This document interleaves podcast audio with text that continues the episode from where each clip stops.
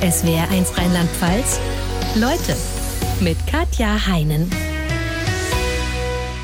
Jeder zweite von uns erkrankt mindestens einmal im Leben an einer psychischen Störung. Aufklärung tut Not, haben sich drei Psychotherapeuten und Forscher gesagt und in ihrem Buch Die Seelendocs zusammengefasst, was wir über psychische Gesundheit und Krankheit wissen sollten und was wir für eine gesunde Psyche tun können. Eine dieser Seelendocs ist bei mir in Leute. Herzlich willkommen, Janina Rogol. Hallo. Hallo, vielen Dank für die Einladung. Frau Rogol, sind wir nicht alle ein bisschen Psycho? Ja, wir sind alle ein bisschen Psycho und das ist auch gut so. Das ist ähm, völlig normal, wenn es sich im Rahmen hält. Wie der Rahmen aussieht, darüber sprechen wir gleich. Sie arbeiten in Berlin als psychologische Psychotherapeutin. Was unterscheidet eine psychologische Psychotherapeutin von einer normalen Psychotherapeutin?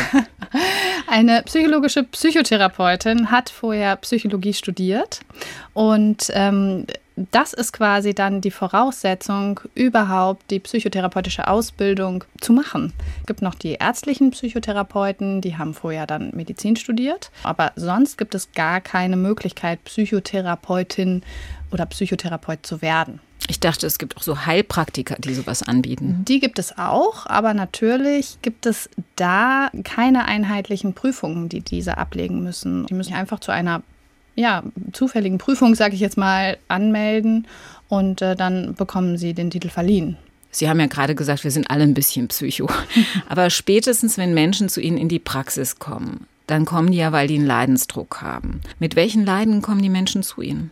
Das ist ganz unterschiedlich. Also viele Menschen kommen aufgrund ihrer depressiven Erkrankungen, Ängste, Süchte, Zwangserkrankungen, Essstörungen. Das ist wirklich ein ganz, ganz breites Spektrum, was wir sehen.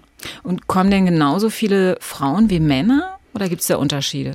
Es gibt Unterschiede, also gefühlt kommen mehr Frauen in die äh, Behandlung und äh, der Männeranteil, der ist noch ein wenig geringer. Aber Ihrem Buch entnehme ich, dass es im Zweifel nicht nur daran liegt, dass Frauen halt bereiter sind, Hilfe zu suchen, sondern dass es auch einige psychische Erkrankungen gibt, an denen Frauen eher erkranken. Genau, es gibt einige psychische Erkrankungen, aber wenn wir zum Beispiel ADHS nehmen oder die schizophrenen Erkrankungen, da ist das Geschlechterverhältnis gleich. Frauen ähm, sind bei den Angststörungen ein wenig mehr betroffen, bei ähm, den Depressionen ein wenig mehr betroffen. Gibt es da irgendwelche Erkenntnisse, woran das liegt? Ja, und äh, zwar ist das eine, dass ähm, ja, es einfach die hormonellen Unterschiede gibt. Ja, wir Frauen haben den weiblichen Zyklus. Ähm, wir bilden Hormone, die sich auf unser Gehirn, auf unsere Stimmung auswirken. Und ähm, auf der anderen Seite muss man noch sagen, dass es auch ähm, noch in der Rollenverteilung liegt. Das bedeutet, wir Frauen bleiben meistens zu Hause immer noch, wenn die Kinder irgendwie groß werden. Und damit wachsen eventuell auch mehr Sorgen, mehr Befürchtungen. Und das sind alles so Einflussfaktoren, die man bedenken kann. Unabhängig vom Geschlecht kann man ja von außen sehen, es gibt Menschen, die haben ein wirklich schweres Päckchen zu tragen und laufen gesund und munter durch die Welt. Und es gibt andere, da reicht ein kleines Ereignis, um die völlig aus der Bahn zu werfen. Mhm. Stichwort Widerstandsfähigkeit, Resilienz. Welche wissenschaftlichen Erkenntnisse gibt es darüber, warum der eine resilienter ist und weniger schnell psychisch erkrankt als der andere? Nun, erstmal ist es wichtig zu erwähnen, dass wir nicht alle das gleiche Leben haben. Ja, wir haben auch nicht alle die gleichen Eltern. Das heißt, die Genetik ist ein Faktor. Ähm, die Resilienzforschung hat bisher ergeben, dass es drei sehr wichtige Kriterien gibt, die zu einer Widerstandsfähigkeit bzw. zu einer Fähigkeit, Krisen auszuhalten und zu bewältigen, beitragen. Das sind zum einen die Bereitschaft und Veranlagung, kreative Lösungen zu finden in schwierigen Situationen. Dann gibt es den Faktor, dass eine optimistische Sicht, Krisen zu bewältigen und als Herausforderung zu betrachten, dass das sehr, sehr günstig sich auswirken kann. Und ähm, der dritte Punkt ist die sogenannte Extraversion. Das heißt, wie kann ich mein Inneres nach außen kehren? Wie kann ich Menschen von meinen Beschwerden erzählen, von Dingen, die mich bewegen? Wie kann ich auch ähm, soziale Kontakte knüpfen? Und das mhm. sind zum Beispiel drei Faktoren. Die Resilienz, die nicht angeboren ist, ähm, sondern die sich im Laufe des Lebens entwickelt. Wie kann ich resilienter werden? Das kann man eben auch trainieren. Genau. Wie, darüber sprechen wir später noch. Sie haben dieses Buch, die Seelendocs, mit Ihren beiden Kollegen ja auch deshalb geschrieben, weil Sie sagen, es erkranken so viele an psychischen Erkrankungen und trotzdem wissen wir noch zu wenig drüber. Trotzdem wird es oft genug noch tabuisiert. Mein Eindruck ist, wir wissen viel mehr als früher und die Leute reden auch eher drüber als früher und es gibt, wenn man in die Klatschpresse guckt, äh, gerade so im Bereich der Stars, den Fakt, dass es doch fast schon schick ist, einen eigenen Therapeuten zu haben, oder?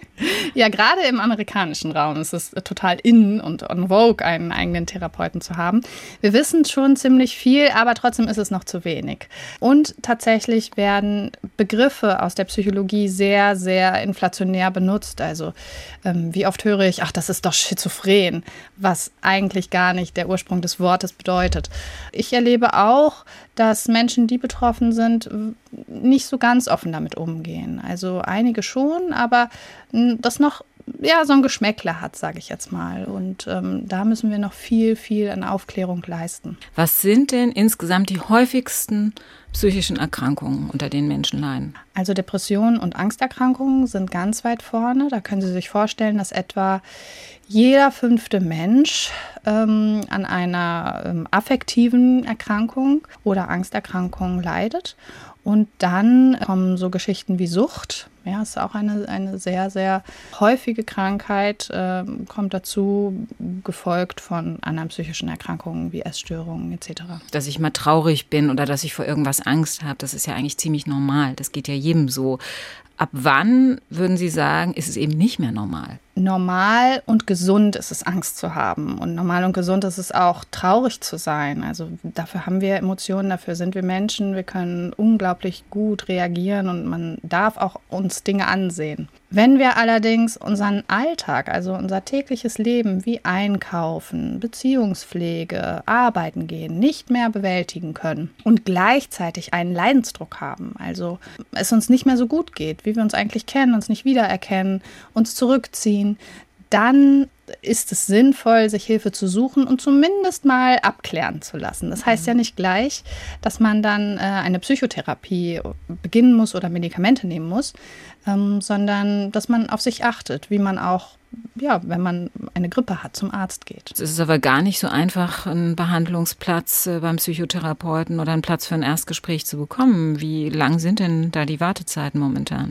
Offiziell sind die Wartezeiten drei bis fünf Monate. Realistisch gesagt muss man sagen, ein halbes Jahr äh, bis zu einem Jahr kann man das leider, leider warten. Hilft aber jemand, der eine Depression hat, nicht wirklich. Ne? Richtig. Es gibt Angebote wie zum Beispiel die ähm, Terminservicestelle von den Krankenkassen. Daran kann man sich wenden, um zumindest eine erste Anlaufstelle zu bekommen. Es gibt auch ähm, von verschiedenen großen Institutionen, Beratungsstellen, an die man sich wenden kann. Ja, aber das, das hilft nicht für den Moment. Deswegen ist es wichtig, nicht bis zum Äußersten zu warten und zu denken, uh, was könnte mein Nachbar denken, wenn ich jetzt zum Psychotherapeuten gehe, ähm, sondern sich frühzeitig Hilfe zu suchen. Das heißt nicht bei der ersten Verstimmung, aber wenn sich das Ganze über mehrere Wochen zieht, dann wirklich frühzeitig sich zu informieren, wo ich Hilfe bekommen kann. Aber im Klartext heißt es, äh, wenn ich eh schon so lange warten muss, ich kann mir den Therapeuten dann auch gar nicht mehr aussuchen, ne? sondern ich muss dann einfach den nehmen, den ich kriege. Nein, dann heißt, das heißt es nicht ganz. also es ist schon so, dass ich sehr, sehr äh, dafür plädieren möchte, wenn, wenn die Chemie nicht passt, nicht weiter die Psychotherapie zu machen, beziehungsweise es auf jeden Fall zu erwähnen. Ne? Vielleicht gibt es einfach auch Miss Missverständnisse, die sich aus der Welt schaffen lassen. Deswegen würde ich sagen, setzen Sie sich bei mehreren Psychotherapeuten eventuell auf eine Warteliste und äh, gehen Sie zu den Erstgesprächen, auch wenn Sie, ich sag mal, in zwei Wochen drei Erstgespräche haben. Probieren Sie das aus und äh, schauen Sie, wo die Chemie stimmt, bei welchen Menschen Sie sich wirklich auch gut aufgehoben fühlen. Und diese drei Erstgespräche zahlt dann auch die Krankenkasse oder muss ich die aus eigenem Geldbeutel zahlen? Genau, das sind die probatorischen Sitzungen, so heißen die, oder Sprechstunden. Und das ähm, kann man so verstehen wie so eine Probe und das zahlt auch die Krankenkasse. Wenn Sie natürlich irgendwie 20 Erstgespräche in einer unrealistischen Welt äh, haben pro Woche, dann wird wahrscheinlich die Kasse mal nachfragen. Aber ansonsten ist es eine Kassenleistung. Klar ist, derjenige, der Ihnen gegenüber sitzt, hat einen großen Leidensdruck. Wie viel Mut können Sie dem denn machen? Wie groß sind die Heilungschancen? Die Heilungschancen bzw. die Chancen auf Besserung sind sehr, sehr hoch. Gerade bei diesen, ich sag mal, gängigen Erkrankungen wie Angst, Depressionen, ähm, da haben wir sehr viele Tools, sehr viele Interventionen, sehr viele Werkzeuge, ähm, die wir den Menschen an die Hand geben können. Und man kann eine ganze, ganze, ganze Menge machen. Das sind dann Sachen wahrscheinlich wie Verhaltenstherapie, Gesprächstherapie, äh, Bewegungstherapie. Naja, beziehungsweise es gibt ähm, viergängige Verfahren, die Verhaltenstherapie, die Analyse, die Tiefenpsychologie und die systemische Therapie. Ähm, und innerhalb dieser Verfahren gibt es verschiedene Werkzeuge, genau. Wir arbeiten alle ein bisschen unterschiedlich, das ist auch gut so. Aber ähm, wir haben gerade in der Verhaltenstherapie sehr, sehr hohe Erfolgschancen. Die meisten Ängste, vermute ich jetzt mal, haben Menschen, wenn der Therapeut sagt, wir müssen Medikamente einsetzen. Ohne geht's nicht. Angst dass die eigene Persönlichkeit verändert wird oder dass sie abhängig werden. Wie berechtigt sind diese Ängste? Naja, zunächst hoffe ich, dass der Therapeut nicht sagt, wir müssen Medikamente einsetzen, sondern dass das immer eine Entscheidung auf Augenhöhe ist zum Wohle des Patienten oder der Patientin, die vor einem sitzt. Ähm, es gibt Erkrankungen, da sind Medikamente nötig, um, ich sag mal, auch sich auf eine Therapie einzulassen oder um eine bessere Chance auf eine Besserung zu bekommen. Bei Erkrankungen wie zum Beispiel Depressionen oder Ängsten ist es so, dass ähm, diese Medikamente nicht abhängig machen. Und wenn man Medikamente nimmt, dann ist es auch so, dass die nicht auf die Persönlichkeit wirken, sondern bestenfalls auf die Stimmung, dass man entweder stabiler wird oder dass die Ängste ein bisschen weniger werden. Also da wissen wir mittlerweile sehr, sehr viel drüber, dass ähm, die Medikamente eher unterstützen. Und die werden auch nicht einzeln gegeben, sondern sollten im besten Fall wirklich mit einer Therapie einhergehen. Wie oft erleben Sie es, dass Leute selbstständig Medikamente wieder absetzen? Psychopharmaka? Sehr häufig. sehr häufig. Also es gibt Erkrankungen, gerade aus dem schizophrenen Formenkreis. Das sind natürlich sehr schwere Erkrankungen. Da ist es so, dass ähm, einige Nebenwirkungen nicht ausbleiben. Diese werden aber im Verlauf der Zeit weniger. Aber es ist natürlich erstmal schwierig, das durchzuhalten, ja, oder einige andere Medikamente bei anderen Erkrankungen haben natürlich erstmal Nebenwirkungen wie sexuelle Funktionsstörungen oder starkes Schwitzen, Mundtrockenheit, sowas. Das wird aber im Verlauf weniger. Vielleicht hilft es ja ein bisschen, wenn man sich klar macht, dass es diese Medikamente noch gar nicht so lange gibt. Also erst 75 Jahre. Richtig. Ähm, da gab es so gut wie noch gar nichts damals. Ähm, wie sah denn die Situation der Betroffenen damals im Vergleich zu heute aus, wo man mit Medikamenten auch helfen kann? Ja, daran möchte man eigentlich gar nicht denken. Also es gab ähm, Häuser, in denen psychisch erkrankte Menschen verwahrt wurden, um sie von der Gesellschaft zu isolieren. Die Irrenanstalten. Genau, die sogenannten Irrenanstalten. Und ähm, diese Menschen wurden entweder mit anderen Medikamenten, also nicht mit Psychopharmaka, ruhig gestellt ähm, oder praktisch weggeschlossen. Ja, und das ähm, war, eine, war eine grässliche Situation. Und heute wissen wir, dass, dass wir beeinflussen können, ähm, die Menschen, die Medikamente nehmen. Also man sieht das denen ja überhaupt nicht an. Also ne, wenn, wenn, ich jetzt Medikamente nehmen würde, würden sie das überhaupt gar nicht merken. Ähm, und das ist eben das Schöne, dass die Menschen wieder in den Alltag zurückfinden können, dass sie eine Leichtigkeit wieder genießen können.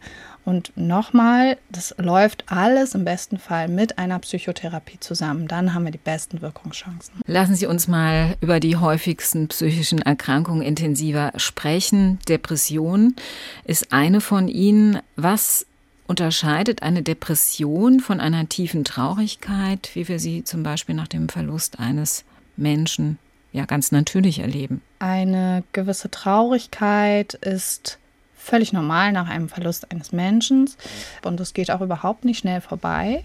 Aber äh, eine gewisse Traurigkeit oder Schwermütigkeit geht in der Regel irgendwann wieder vorbei. Man kann leben, es wird leichter. In einem Falle von einer depressiven Erkrankung ist es so, dass die Aktivität sehr eingeschränkt ist. Also man zieht sich zurück, hat eventuell Konzentrationsprobleme.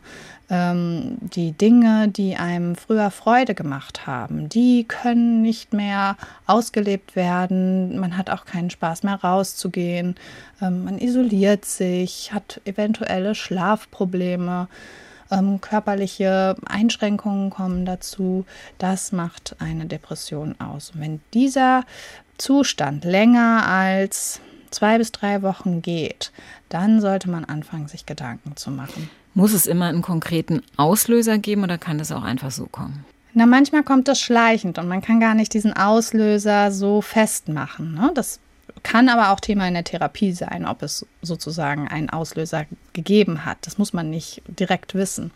Ähm, das kann auch so kommen. Also wir wissen, ein Teil der Genetik hat auch einen Einfluss. Das heißt aber nicht nur, weil irgendwie in der Familie eine Häufigkeit zum Beispiel von depressiven Erkrankungen besteht, dass man auch das Schicksal tragen muss. Gibt es denn in der Anfangsphase einer Depression Chancen, dass es von alleine wieder weggeht? Ja, ähm, die Frage ist nur, ob man das aushalten möchte, ja, ohne Unterstützung. Ähm, das denke ich, kann sehr, sehr, sehr belastend sein. Generell, wenn man lang genug wartet, heißt es, Depressionen verschwinden wieder.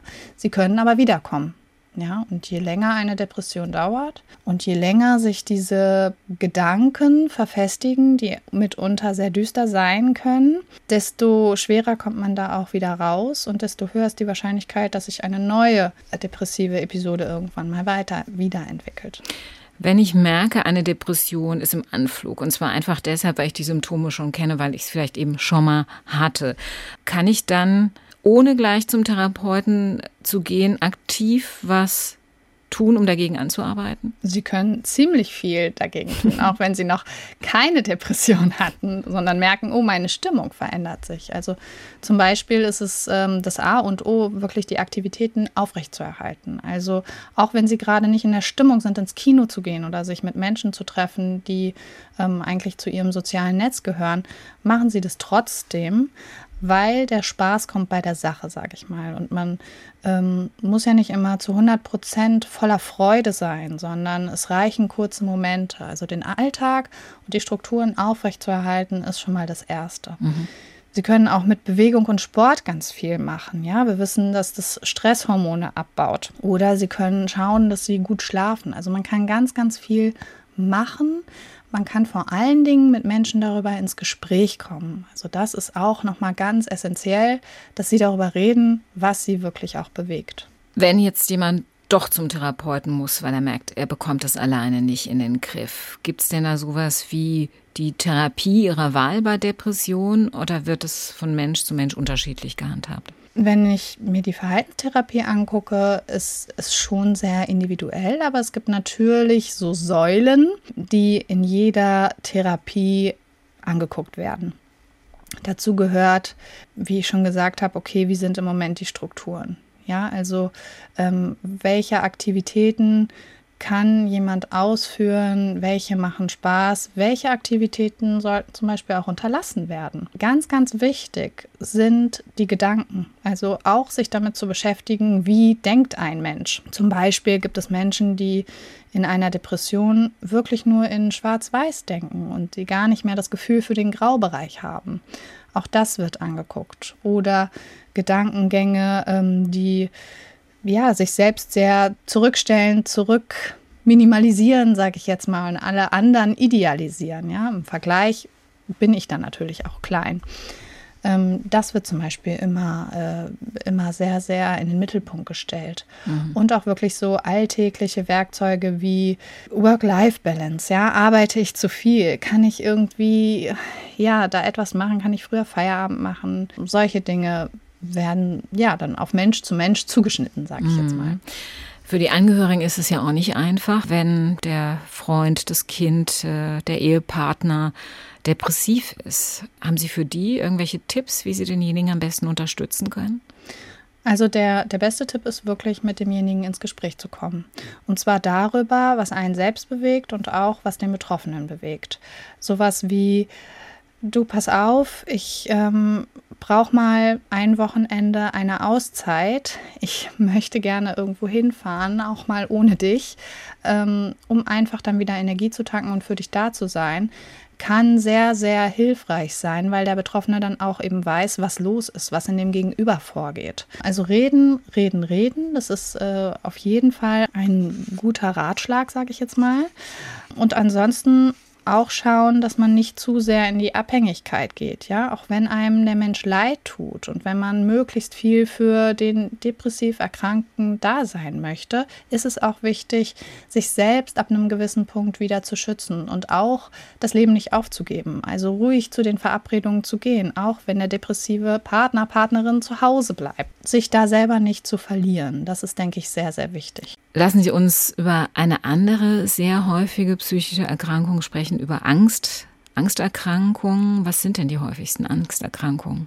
Die häufigste Angsterkrankung ist zum Beispiel die spezifische Phobie. So Angst vor Spinnen, sowas Angst zum Beispiel. Vor Spinnen, Schlangen, ähm, Blutspritzen, Phobie. Ne? Das, ist, das sind tatsächlich sehr, sehr häufige äh, Phobien. Hundephobie ähm, das ist die häufigste. Richtig, ich dachte eher so Flugangst oder Ja, sowas. auch das, auch das. Ah. Es gibt auch Ängste vor Prüfungsangst. Gewitter, Prüfungsangst, ja. ne? Also genau, sie, also ihnen fallen viele Ängste ein. Genau, und all das sind äh, spezifische Phobien. Mhm. Und das bedeutet, dass es also ein großer Kreis äh, von Situationen oder auch Orten, von denen man Angst haben kann. Mhm. Ähm, die anderen Angsterkrankungen, die sind dann ungefähr gleich verteilt. Das bedeutet die äh, Panikstörung, ähm, die Agoraphobie, sogenannte Platzangst ähm, oder die generalisierte Angststörung. Das sind dann die, die dann darauf folgen. Also generalisierte Angst heißt Angst vor allem, oder? Generalisierte Angsterkrankung bedeutet, dass man sich ähm, über ganz viele verschiedene Situationen, Menschen, Dinge sehr, sehr viel sorgt und Sorgen macht. Also das läuft ganz viel im Kopf ab, sag ich jetzt mal. Mhm. Lassen Sie uns erstmal auf die konkreten Ängste zu sprechen kommen. Also, keine Ahnung, Flugangst zum Beispiel. Ja. ja? Jetzt kann ich ja sagen, wenn ich Flugangst habe, dann vermeide ich halt einfach äh, häufig äh, zu fliegen und wenn es gar nicht anders geht, dann werfe ich mal eine Schlaftablette oder eine Beruhigungstablette ein und steh's durch, ja. Und ich muss auch keine Schlange als Haustier haben zu Hause. Ab wann sagen Sie, braucht man wirklich therapeutische Hilfe? Stellen Sie sich vor, Sie sind Pilot dann müssen sie fliegen.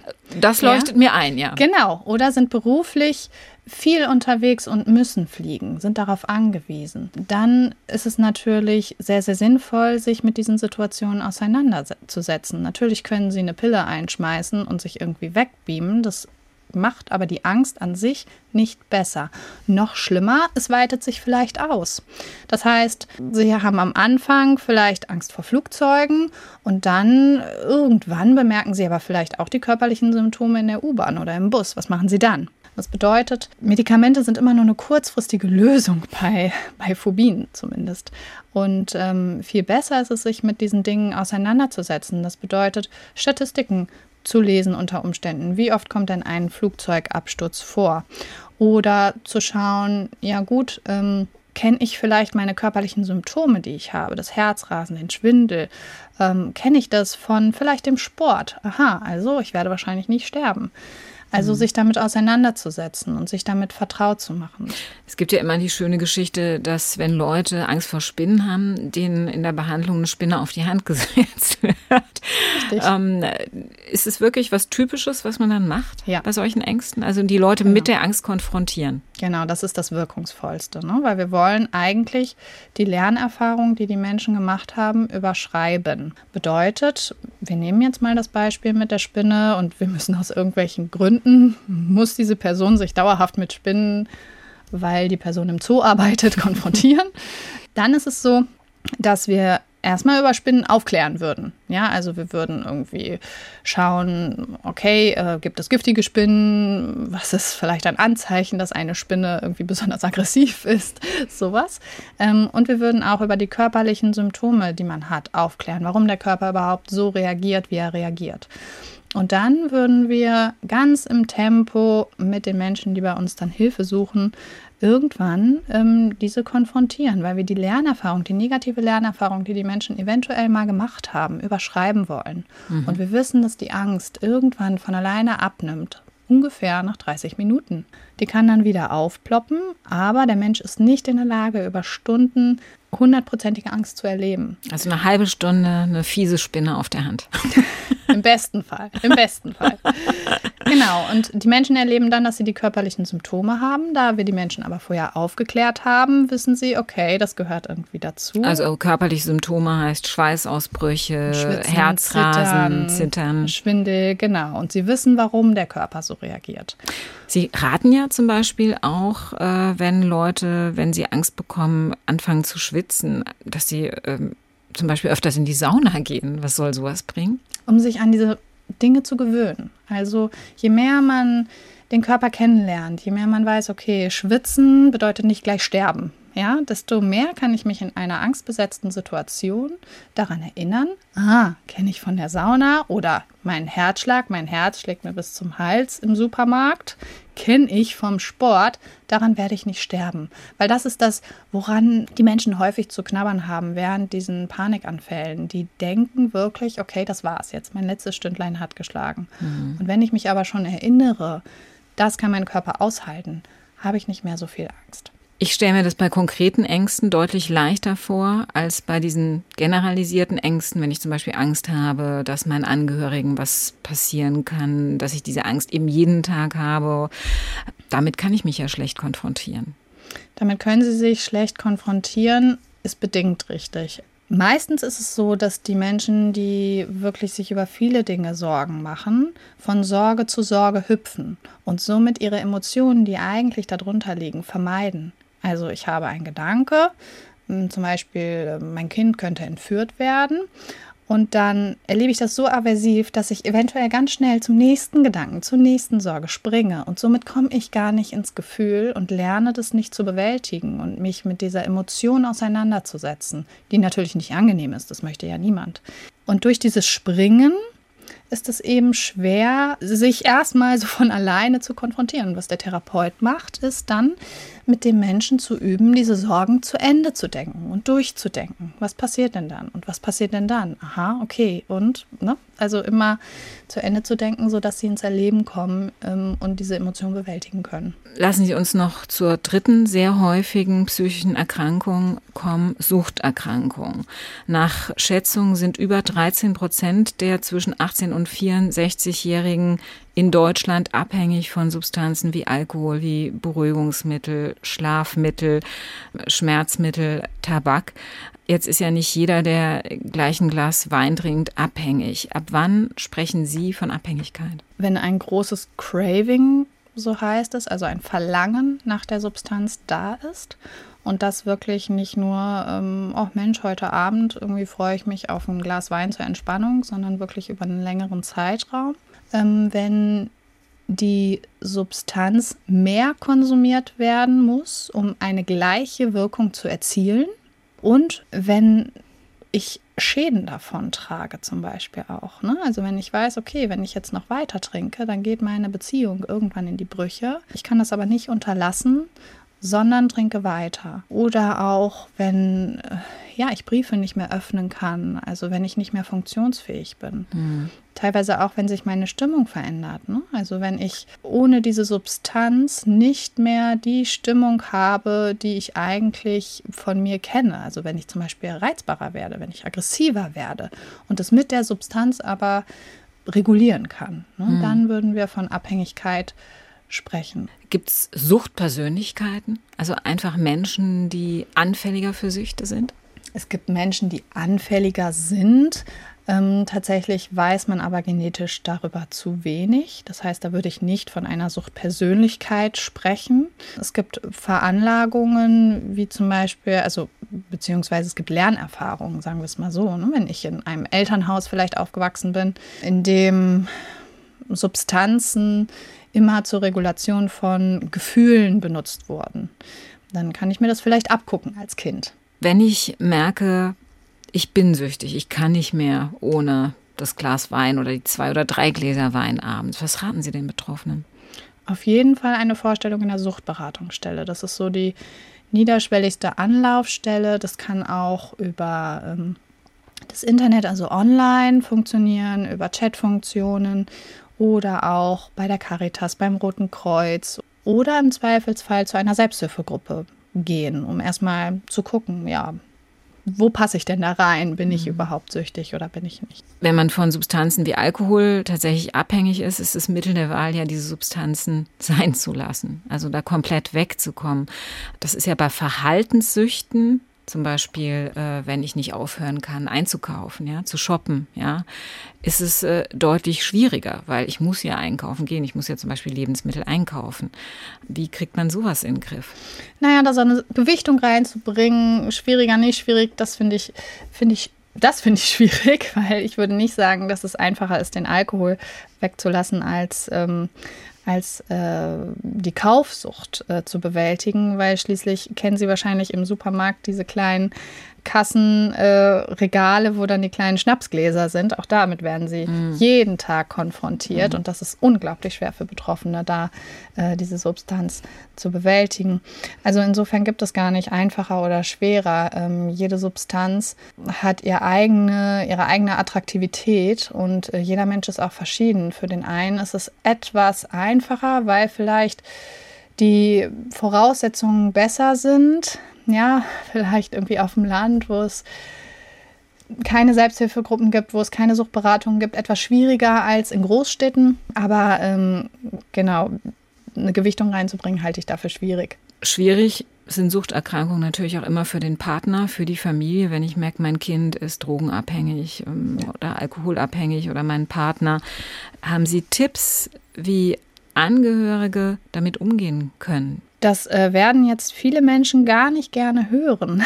Aber ähm, meistens ist es so, dass man von einer Co-Abhängigkeit spricht, wenn Angehörige zu viel machen. Das bedeutet, wenn ich für meinen Partner, meine Partnerin bei der Arbeit anrufe und sage, ja, der oder die ist krank, liegt aber betrunken im Bett, ähm, helfe ich nicht für den kurzfristigen Moment denke ich mir, ja klar, ich entschuldige ihn oder sie, aber langfristig trage ich dazu bei, dass ich diese Erkrankung aufrechterhalte. Das bedeutet eigentlich so wenig Hilfe wie möglich und so viel wie nötig. Man kann gerne anbieten, hey, pass auf, da und da ist die Suchtberatungsstelle, ich gehe mit dir zusammen dahin, aber du kommst mit. Da und da ist eine Entwöhnungsklinik. Wir können gerne schauen, wann wir einen Termin bekommen, aber du guckst, mit mir vom Computer die Kliniken an. Also ein Angebot zu machen, aber sich ähm, größtmöglich auch zurückzunehmen. Und es gibt unglaublich gute Vereine, ähm, die für Angehörige auch Gruppen anbieten, die ähm, wie so eine Art Selbsthilfe wirklich dann auch in Kontakt kommen und sich gegenseitig coachen, Ratschläge geben und ähm, begleiten. Also nicht zu viel helfen. Nicht zu viel helfen. Das hört sich so gemein an, ne? aber das, das ist im Prinzip die beste Hilfe, weil die Menschen wollen sich ja auch nicht nochmal abhängig machen von ihrer Bezugsperson.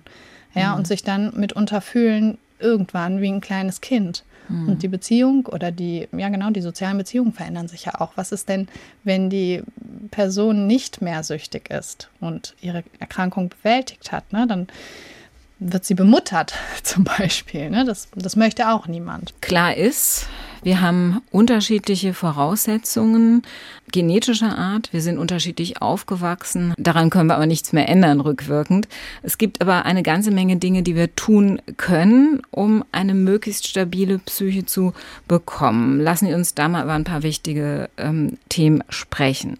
Sie sagen, wichtig ist für eine gesunde Psyche erstmal Ernährung und Bewegung. Wie hilft Bewegung, um psychisch stabil zu bleiben? Zuerst einmal ist es eine Aktivität. Ja, also die steht in unserem Kalender, darauf können wir uns freuen. Dann ist es so, dass wir durch körperliche Aktivität und zwar am meisten durch Ausdauertraining Stresshormone abbauen bzw. Hormone bilden, die sich positiv wieder auf unser Belohnungszentrum, auf unsere Psyche auswirken. Das ist so das eine. Das andere ist, ähm, Sie können ja mal kurz nachdenken, wenn Sie vom Sport kommen, dann fühlen Sie sich erstmal gut und sind auch ein bisschen stolz auf sich, dass Sie das gemacht haben. Also verändert das unser Körpergefühl und unser Selbstwert, unser Selbstbild auch von uns. Ne? Und so, ähm, genau, wirkt sich das eben nicht nur körperlich, gesundheitlich, sondern eben auch psychisch aus. Und Sie sagen, Ausdauersport ist besonders gut. Ist besonders gut, genau, sagt, sagt zumindest die Studienlage. Mhm. Aber wichtig ist vor allen Dingen, dass es ein Sport ist, der einem Spaß macht, sonst hält es nämlich nicht durch. Ne? Genau, wenn Sie sich quälen, können Sie es gleich lassen. Also das ist ist auch nicht zu empfehlen. Wie viel Zeit muss man sich für Sport nehmen, damit er einen positiven Einfluss auf die Psyche hat? Also laut der WHO würde man sagen, zwei bis dreimal die Woche moderates Training. Und moderat heißt, dass sie einen Sport machen, wo sie schneller atmen, aber sich noch unterhalten können. Ganz wichtig ist gut schlafen. Das ist nicht weiter überraschend. Wir alle wissen, wie wir uns fühlen, wenn wir mal eine Nacht schlecht geschlafen haben. Am nächsten ähm, Morgen haben Sie ganz einfache Tipps, was man versuchen kann, wenn man schlecht schläft eine Weile? Das sind halt Tipps, die äh, für diejenigen sind, die wirklich Probleme haben mit dem Schlafen. Ne? Also anderen, die, die gut schlafen, denen gratuliere ich und die dürfen auch weghören. Das Wichtigste ist, glaube ich, dass man dem Körper und der Psyche wieder signalisiert, Bett heißt gleich Schlaf. Wie oft benutzen wir unser Handy, unseren Laptop, unseren Fernseher im Schlafzimmer, im Bett? Ziemlich häufig, wenn wir mal ehrlich sind. Und ähm, da ist es eben wichtig, erstmal das alles wegzulassen. Das bedeutet, medienfreier Raum. Zusätzlich ist es zu empfehlen, sich den Wecker etwas wegzudrehen, sodass man nicht immer die Uhrzeit im Blick hat, wenn man irgendwie aufwacht, weil ähm, das durchaus frustrierend sein kann, zu wissen, okay, ich habe jetzt nur eine Stunde geschlafen, Mist, schläft man über diesen Ärger ein? Nein, schläft man nicht, man ärgert sich weiter. Ein weiterer Tipp ähm, kann sein, auf Lichtquellen zu verzichten, weil wir auch wissen, dass das eher die Wachheit signalisiert. Und wir wollen ja eher wieder schlafen. Von daher sollten wir darauf auch verzichten. Also nicht das Licht anmachen, wenn ich wach werde. Richtig, genau. Versuchen Sie, die Toilette im Dunkeln zu finden.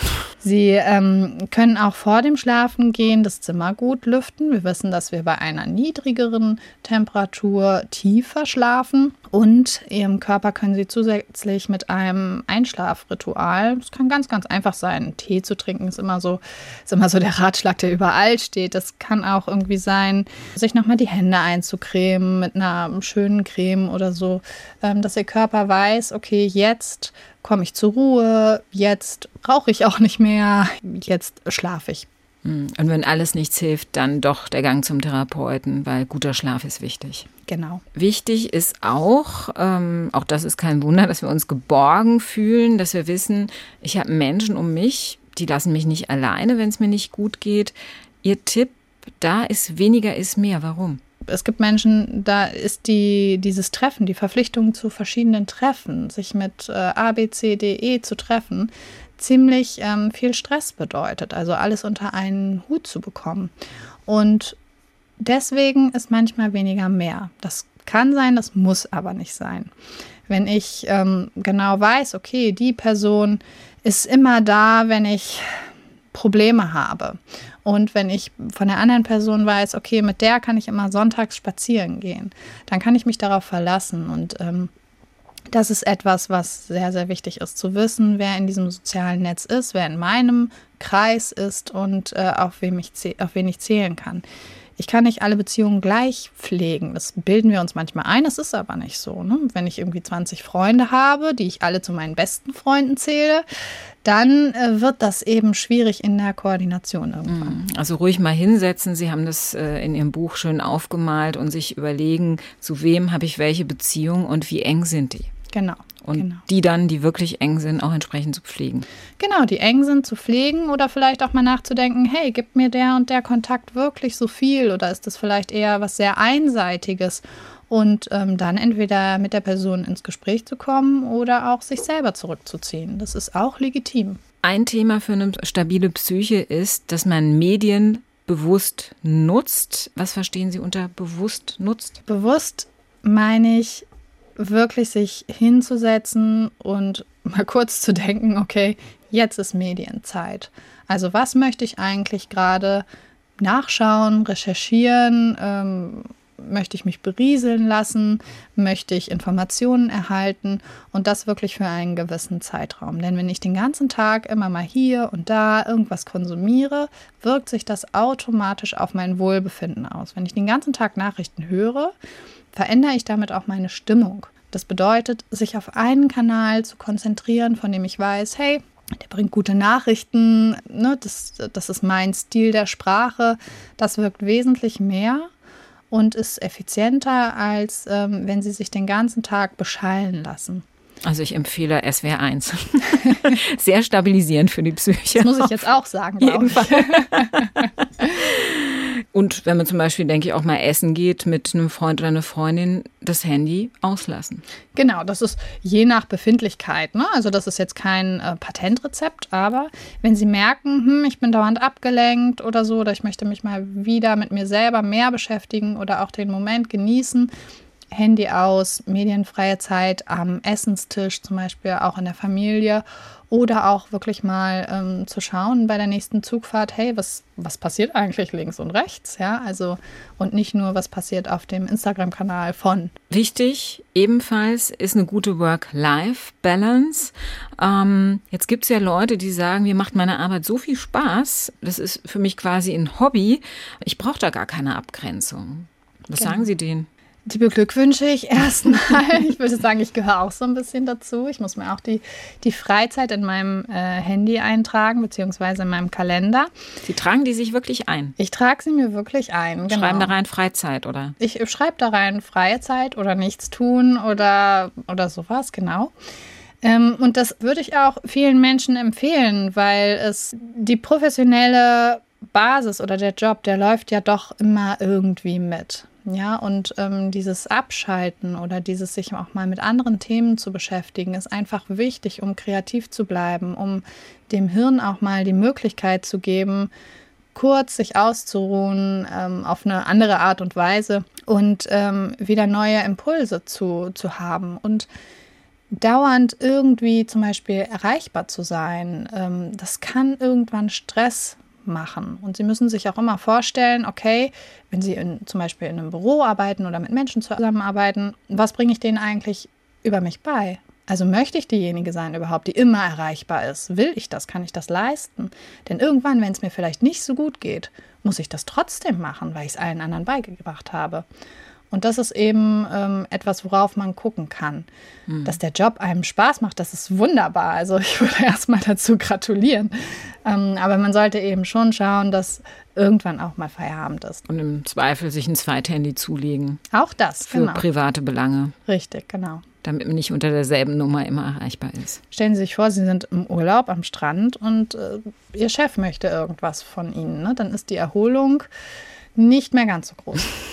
Stichwort Freizeit. Sie haben gesagt, Sie tragen sich das wirklich in den Kalender ein, schreiben dann zum Beispiel Nichtstun hin. Sie setzen sich dann beim Nichtstun wirklich ohne irgendwas auf die Couch oder haben Sie da ein Buch in der Hand? beim Nichtstun setze Anleitung ich zum Nichtstun, genau. Anleitung zum Nichtstun, genau. Das wird der, das nächste Buch. Nein. Ähm, ich setze mich auf die Couch und meistens trinke ich einen Kaffee und ähm, halte es nicht lange aus, nichts zu tun sondern überlege mir dann, okay, was ähm, könnte ich, wohin könnte ich zum Beispiel in den Urlaub fahren, was könnte ich für interessante Sachen machen und ähm, genau, das macht auch Spaß.